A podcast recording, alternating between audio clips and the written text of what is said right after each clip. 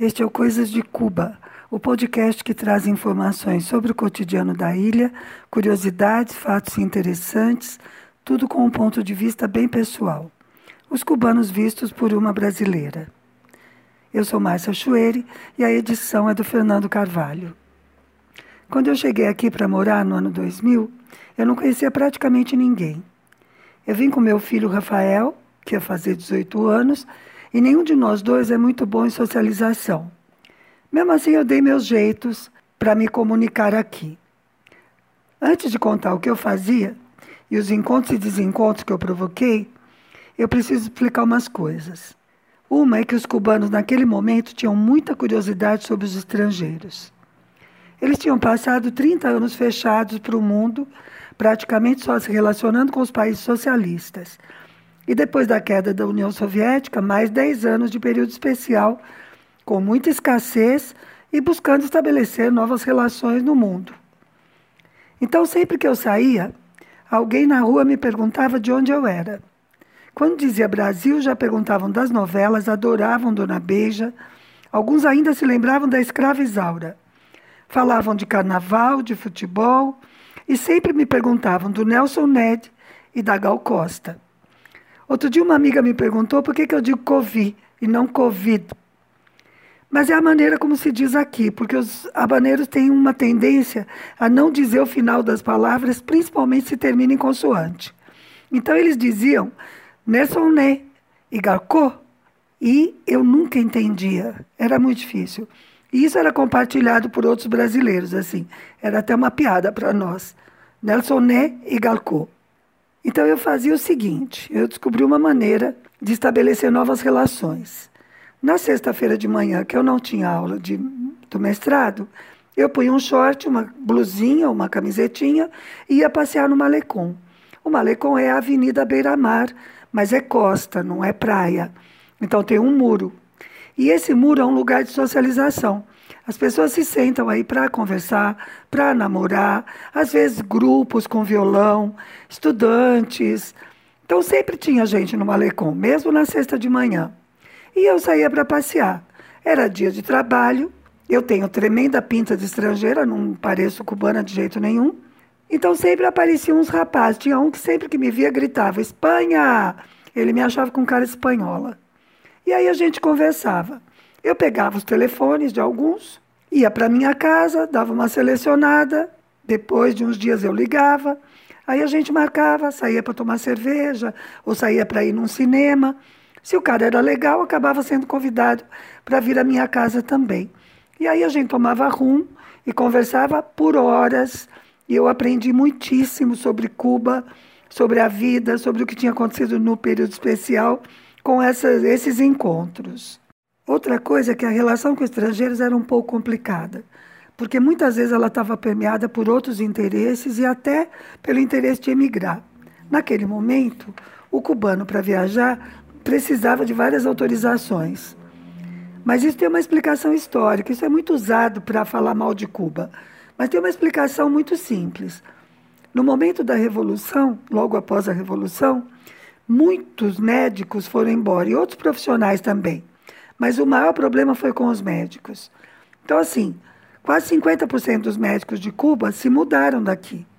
Daí havia temor, evidentemente, no período especial, de que houvesse uma nova fuga. Era também parecido com o que aconteceu com o Brasil e com outros países subdesenvolvidos, que era a história do, do roubo dos cérebros, né?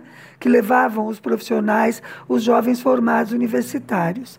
Aqui acontecia a mesma coisa, que era mais grave, porque os Estados Unidos está muito perto e queria derrubar o sistema. Então havia muita restrição na questão das viagens. Mas aquela história dos balseiros, dos cubanos saindo em balsas para os Estados Unidos, não era simplesmente porque era difícil sair daqui, era muito mais porque os Estados Unidos não cumpriam os acordos feitos com Cuba de imigração. Então, eles não concediam a quantidade de vistos que era combinada a cada ano. Além disso, eles sempre tiveram uma legislação especial para os cubanos, de maneira que se o cubano conseguisse pisar em solo seco, ele ganhava imediatamente o green card, diferente de todos os outros latino-americanos. que era para provocar mesmo a situação dos balseiros. Bom, então naquele momento tinha esse interesse também em emigrar, porque o período especial tinha sido realmente muito duro. Durante o período soviético, na verdade, os cubanos viajavam muito. Eles iam estudar nos países socialistas, iam trabalhar, iam a trabalho fazer reuniões, iam para intercâmbio, a juventude. Então também namoravam e se casavam. Tem muitas famílias aqui que são formadas por russos e cubanos. Bom, em função dessa imagem de que o, a relação com estrangeiros podia ter esse interesse, as minhas colegas, os meus colegas do mestrado, nunca me convidaram para visita, festas, nada, para não dar a impressão de que estavam tentando se aproximar. Com a honrosa exceção de uma grande amiga, amiga até hoje, a Tonha, que é a Maria Antônia, que é médica, pediatra e que se especializou em autismo. Bom, com o temor de ser considerado rineteiro, eu tinha dificuldade, então, para essas relações. O que é rineteiro? Rinetear é um verbo utilizado para definir quem mantém uma relação amorosa e de amizade também, por extensão, buscando vantagens materiais. Pode ser prostituição, mas também se aplicava a, por exemplo, jovens cubanos ou cubanas casados com estrangeiros mais velhos. Eu acho que isso melhorou um pouco, está mais tranquilo. Assim, eu encontrei casais formados dessa maneira em hotel, por exemplo, e não senti muita crítica no entorno, isso já é recebido com mais naturalidade. Naquele momento não era não. Quando eu me casei com o Arsênio, que foi o meu marido, né, cubano, foi o último relacionamento que eu tive em Cuba, depois eu voltei para o Brasil, pensavam que eu era rineteira, porque ele era pequenininho, assim, mais baixo que eu, mais velho que eu, oito anos, branquinho e de olhos azuis. E nós tínhamos um carro, eu tinha o carro, né, mas nós andávamos juntos. E naquela época, a placa do carro indicava se o carro pertencia a um estrangeiro. Eram os famosos ATK, ou seja, a placa começava com HK. Isso indicava que era um carro de estrangeiro. Quando os policiais nos viam passando, sempre achavam que eu era a cubana e que eu estava dirigindo um carro que eu não tinha o direito de dirigir. Então, frequentemente nos paravam. E aí nós tínhamos até uma brincadeira nossa, né? Uma piada interna, que era a cara que o policial fazia quando eu dizia para ele que eu não entendia bem que ele falasse mais devagar. E aí o meu marido entrava na conversa para dizer que eu era tradutora do comandante. Era uma tremenda carteirada, realmente, mas era pela graça da coisa. Porque também eles não iam me multar, não tinha nenhuma razão. Bom, uma vez eu e o Rafael estávamos na praia e conhecemos um rapaz aí que se aproximou da gente, viu que nós éramos estrangeiros e veio conversar. O nome dele era Maurício. E ele era jovem, ele tinha mais ou menos a idade do meu filho. De cara, assim, começaram a falar de futebol e engataram numa conversa em portunhol, porque o Rafael também adora esporte, o Maurício gostava muito. E foi legal, assim, foi um encontro bacana. Aí eu convidei o Maurício para ir à nossa casa, porque eu tinha interesse que o Rafael tivesse amigos.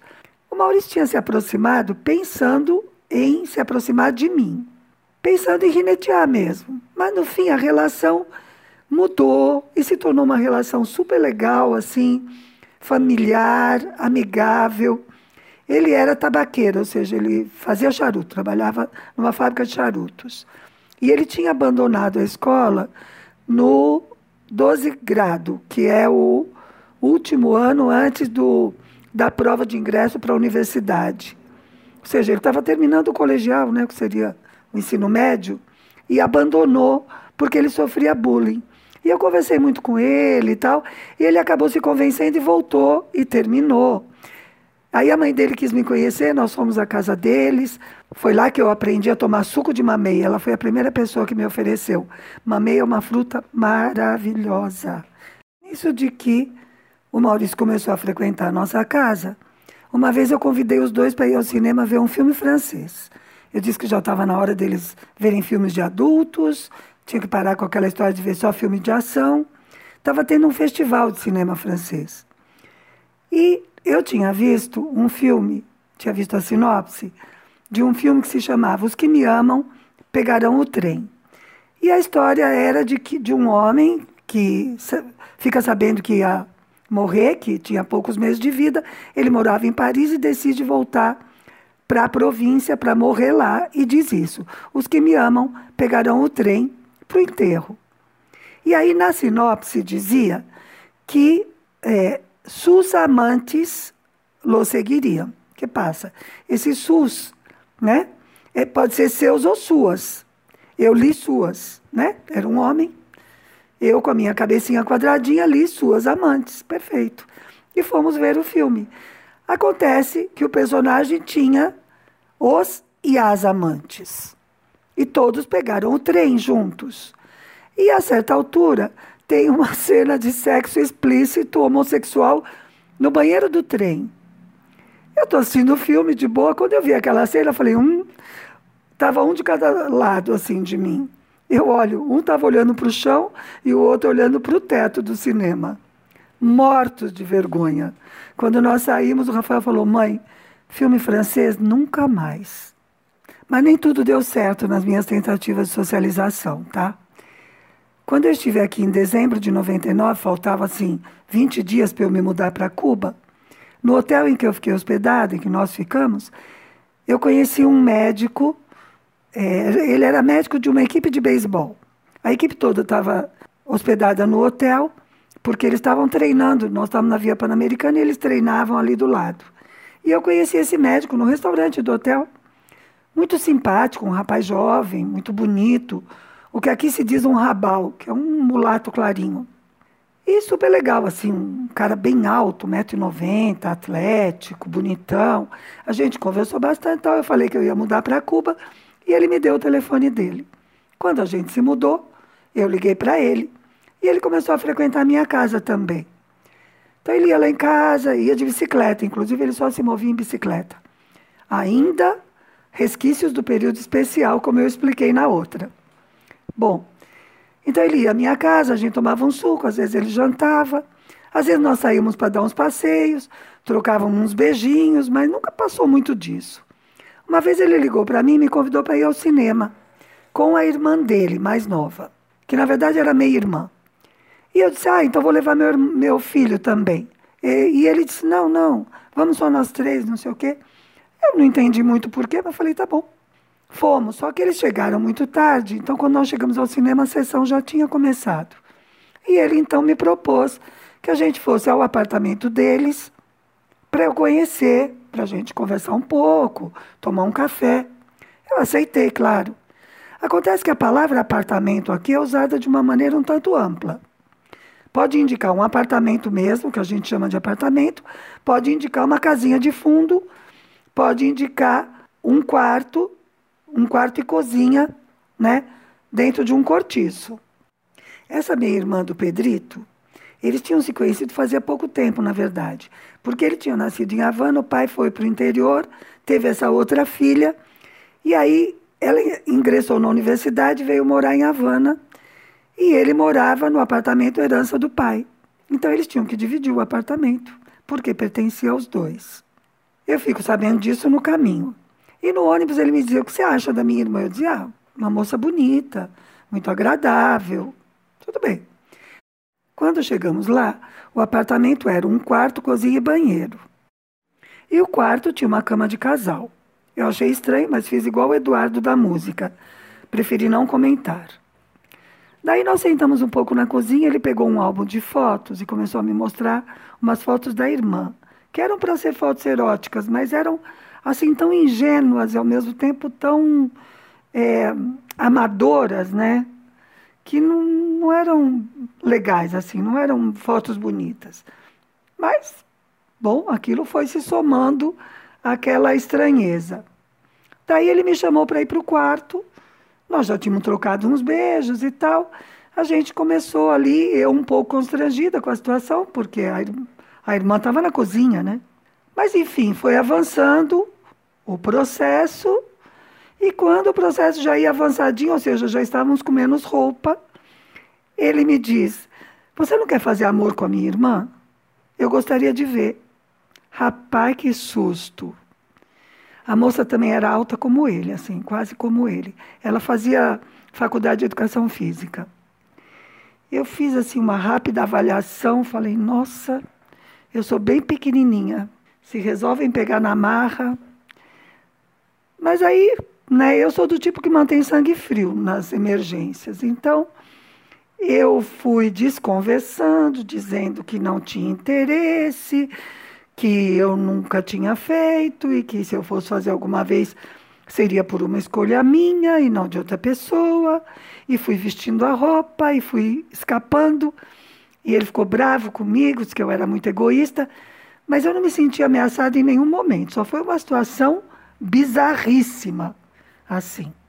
Daí ele ficou puto, mas se vestiu, me levou até o ponto de ônibus. Eu não sabia nem onde eu estava, porque era um outro bairro longe da minha casa. Mas ele me ensinou qual era o ônibus que eu tinha que pegar. E eu fui para casa, sã e salva, ilesa, e não aconteceu mais nada. E a gente continuou amigo depois, mas ele era uma pessoa um pouco estranha mesmo. Bom, gente, por hoje é isso. Eu espero que vocês tenham gostado. Se gostou, curta, compartilhe com os amigos, faça propaganda, ajude o canal a crescer. E a gente se encontra no próximo domingo.